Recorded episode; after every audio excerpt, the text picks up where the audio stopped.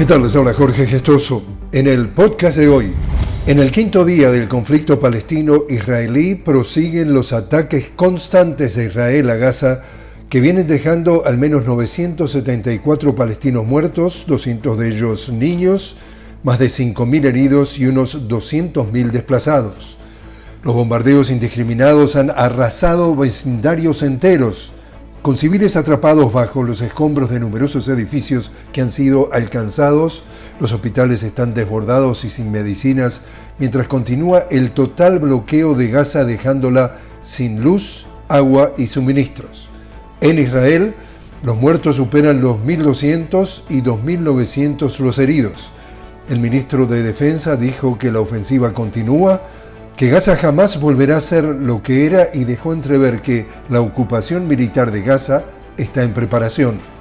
Hay fuego cruzado en el sur del Líbano y el norte de Israel por parte de Hamas, Hezbollah y las fuerzas israelíes, mientras los cancilleres de la Liga Árabe celebran una reunión este miércoles de emergencia para abordar el conflicto.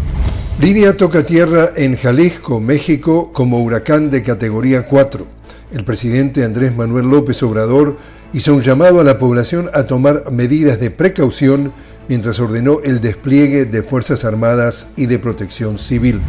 Y en Guatemala continúan las jornadas de protesta popular como parte del paro nacional que cumple este miércoles 10 días, exigiendo el respeto a la democracia y la renuncia de la fiscal general Consuelo Porras, mientras que en Perú trabajadores del sector público iniciaron una huelga nacional para exigir al gobierno de Dina Boluarte el cumplimiento del convenio colectivo 2023 y mejores condiciones laborales. Y así es como está el mundo. Les habló Jorge Gestoso. Los invito a que me acompañen en un nuevo podcast de La Noticia con Jorge Gestoso. Hasta entonces.